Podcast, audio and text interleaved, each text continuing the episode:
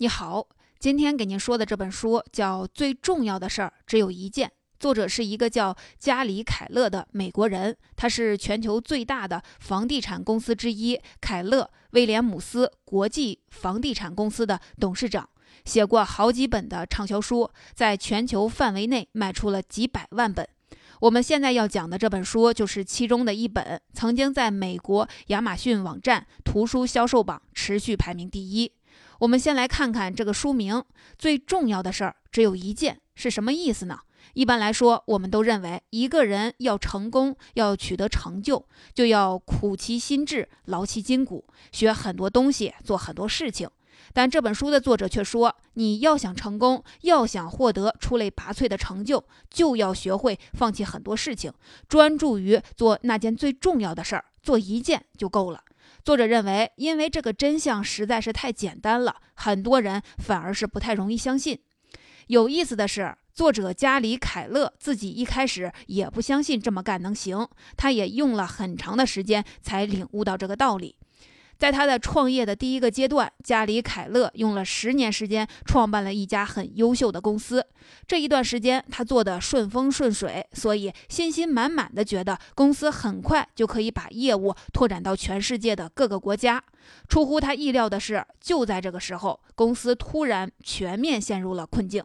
尽管他做了各种的努力和牺牲，业务还是一团的糟，没有任何起色。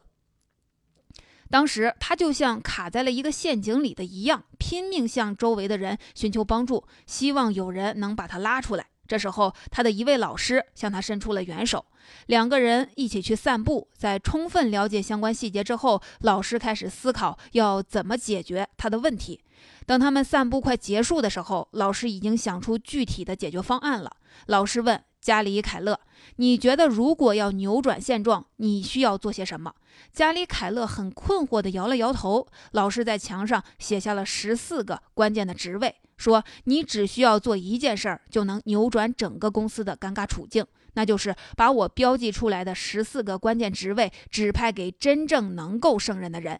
只要你选对了这十四个关键职位的人，整个公司就能朝好的方面去发展。”加里·凯勒非常的震惊，他不敢相信解决方案竟然这么简单。他问老师：“这个解决方案是不是应该再稍微的复杂一点，多做几件事儿来扭亏为盈，会不会比较保险？”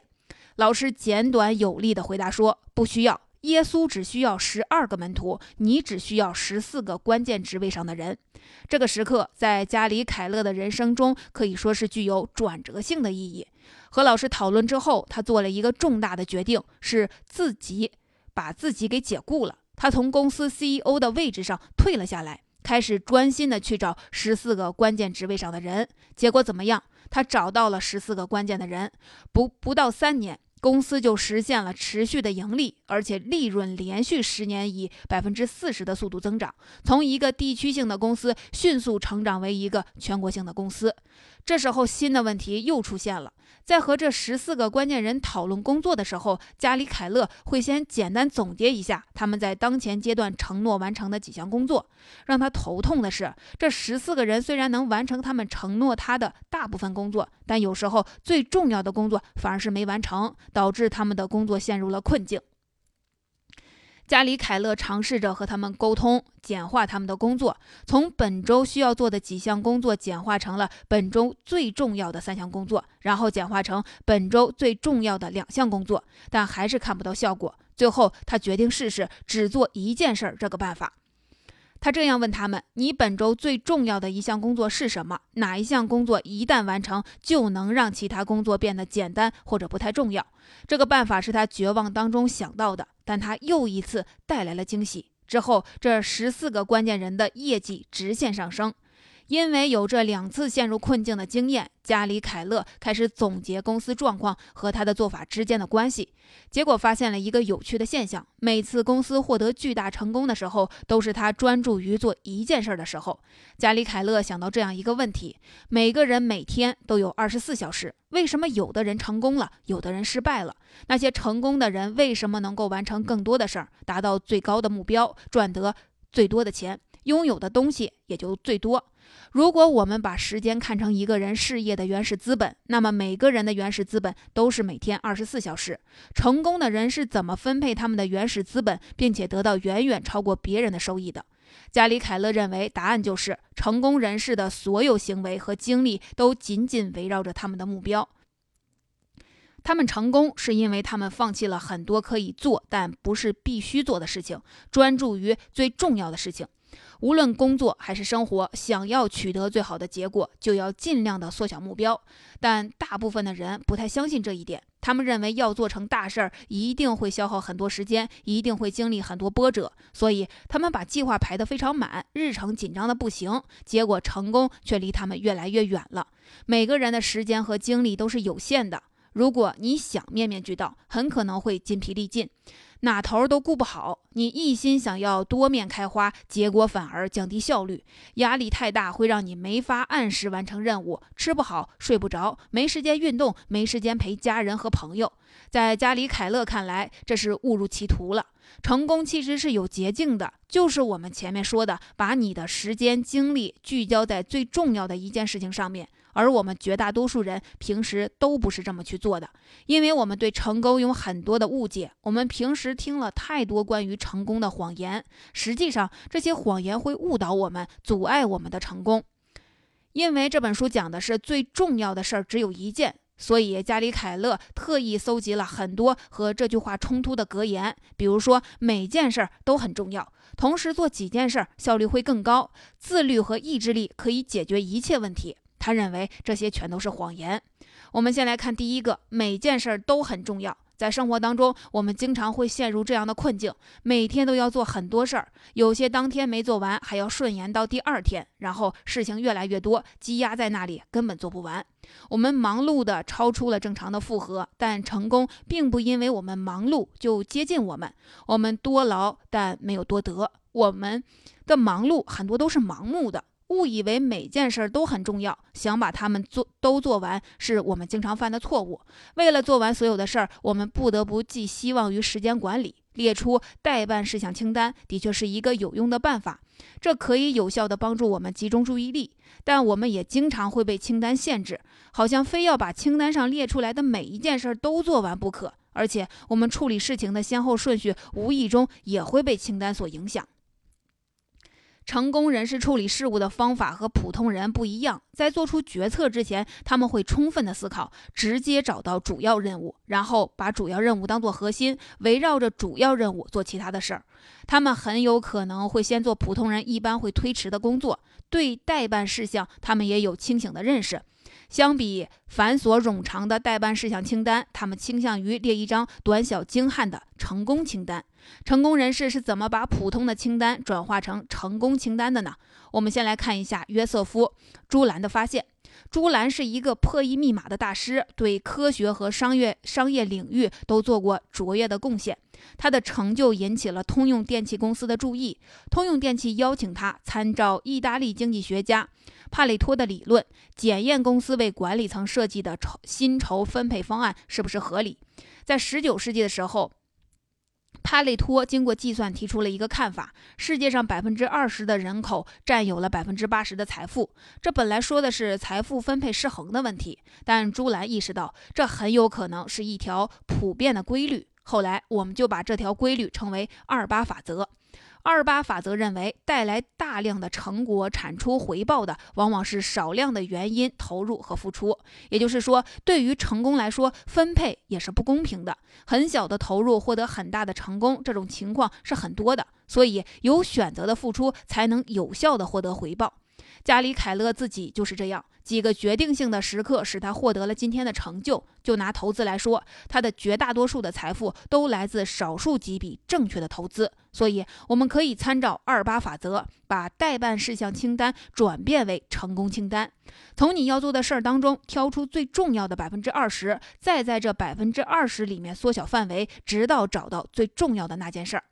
关于成功的第二个谎言是，同时做几件事儿效率会更高。既然做最重要的那件事儿是关键，为什么我们还是要同时做其他的事儿呢？二零零九年，一位斯坦福大学的教授做了一个研究，他想看看所谓的多面手是怎么同时完成几个任务的。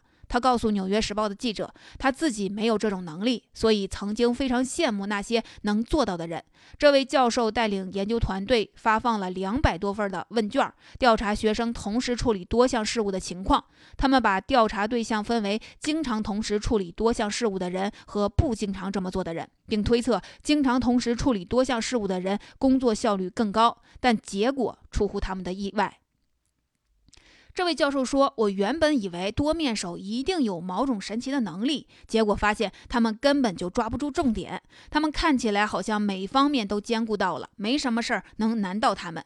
实际上每件事儿都做得不怎么样。所以说，人能同时兼顾几件事儿，只是一个美好的谎言。问题在于，这种做法现在非常的流行，很多人认为应该同时。”兼顾好几件事儿，而且对此不遗余力。我们常常把这样的做事方式当做效率高的表现，经常讨论要怎么掌握这种技巧。公司在招聘的时候也把它当做一种有明显优势的能力，但其实它只是一个盲目的谎言。同时处理几件事，既没有效率，也很难成功。如果你尝试同时做两件事儿，结果是要么根本做不到，要么两件事儿都做不好。这句话说得好，同时处理几件事儿等于同时搞砸几件事儿。有时候我们确实可以同时做两件事儿，比如说一边走路一边说话，一边吃饭一边看地图。但我们不可能同时做两件需要我们专注的事儿。奇怪的是，现代的人特别喜欢给别人留下多面手的印象。比如说，一边做事儿，一边听音乐；一边开车，一边打电话；一边吃饭，一边玩手机。有时候我们不是时间太少，事情太多，而是一直在暗示自己要同时做更多的事儿。原来做一件事儿的时间，现在我们希望可以做两件事儿，甚至是三件事儿。就说我们的工作场景吧，我们的办公室就是一个要求每个人都要有三头六臂的地方。你正专注于眼前的某个项目，忽然就有人咳嗽起来，问你有没有止咳含片儿。办公室里的电话此起彼伏，任何人都没有办法幸免。邮箱里的邮件好像永远都处理不完，手机不停的震动提示你又收到了新消息。一堆快递还没有拆，一堆事情还没有做，却总有人无休无止的问你事情的进展。分心、干扰、中断，每时每刻都在发生。调查研究显示，一般来说，员工在办公室每十一分钟会被打断一次。他们每天有三分之一的时间花在从干扰中恢复的过程中，但即便如此，我们还是在规定的时间里完成任务。同时处理多个任务，在任务中切换来切换去，这样的说法不过是自欺欺人而已。研究人员发现，切换任务可不是没有成本的。如果是简单的任务，多消耗的时间成本小于等于百分之二十五；如果是复杂的任务，多消耗的时间很可能超过了百分之百。结果，我们在一个工作日里，平均有百分之二十八的时间浪费在任务切换上。我们根本没有意识到自己为多面手这个形象付出了多么高的代价。关于成功的第三个谎言是自律和意志力可以解决一切问题。很多时候，我们会把成功和意志力捆绑在一块儿，好像有了意志力就一定能成功。但问题是，对于我们大多数人来说，意志力可不是你随传随到想有就能有的，同时也不是取之不尽、用之不竭的。你可以把意志力想象成手机剩余电量的指示条，每天早上它可能是充满电的，但随着时间的流逝，你不断使用你储存的电力，它就会被消耗了。你需要找合适的时间重新充电，而不能一直使用它。我们大家都知道要有计划地使用有限的资源，却没有把这么重要的意志力当成个人的有限资源来规划。这么一来，到我们真正需要意志力来完成重要任务的时候，它可能已经耗光了。现代的研究表明，意志力确实会转瞬即逝，能量巨大却并不持久。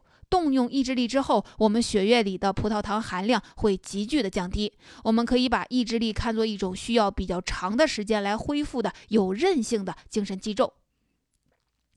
如果在一件事情上用的意志力太多，又不等它恢复就投入了下一件事的话，我们的表现就会令人不满意。这个时候，你需要给大脑补充养料，比如说吃一些缓慢升高血糖的食物，像碳水化合物、蛋白质等等。所以，想要利用好意志力，就需要我们有意识地把握好时机，在每天意志力最强的时候做最重要的事儿，在意志力衰竭之前把它做完。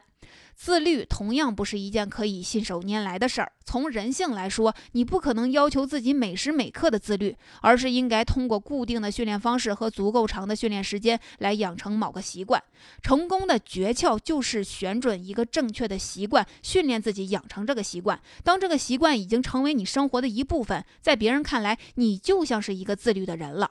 刚开始培养习惯的时候，我们可能会觉得特别困难，但只要习惯养成了，保持它。比养成它容易得多。那么需要多长时间自律才能变成习惯呢？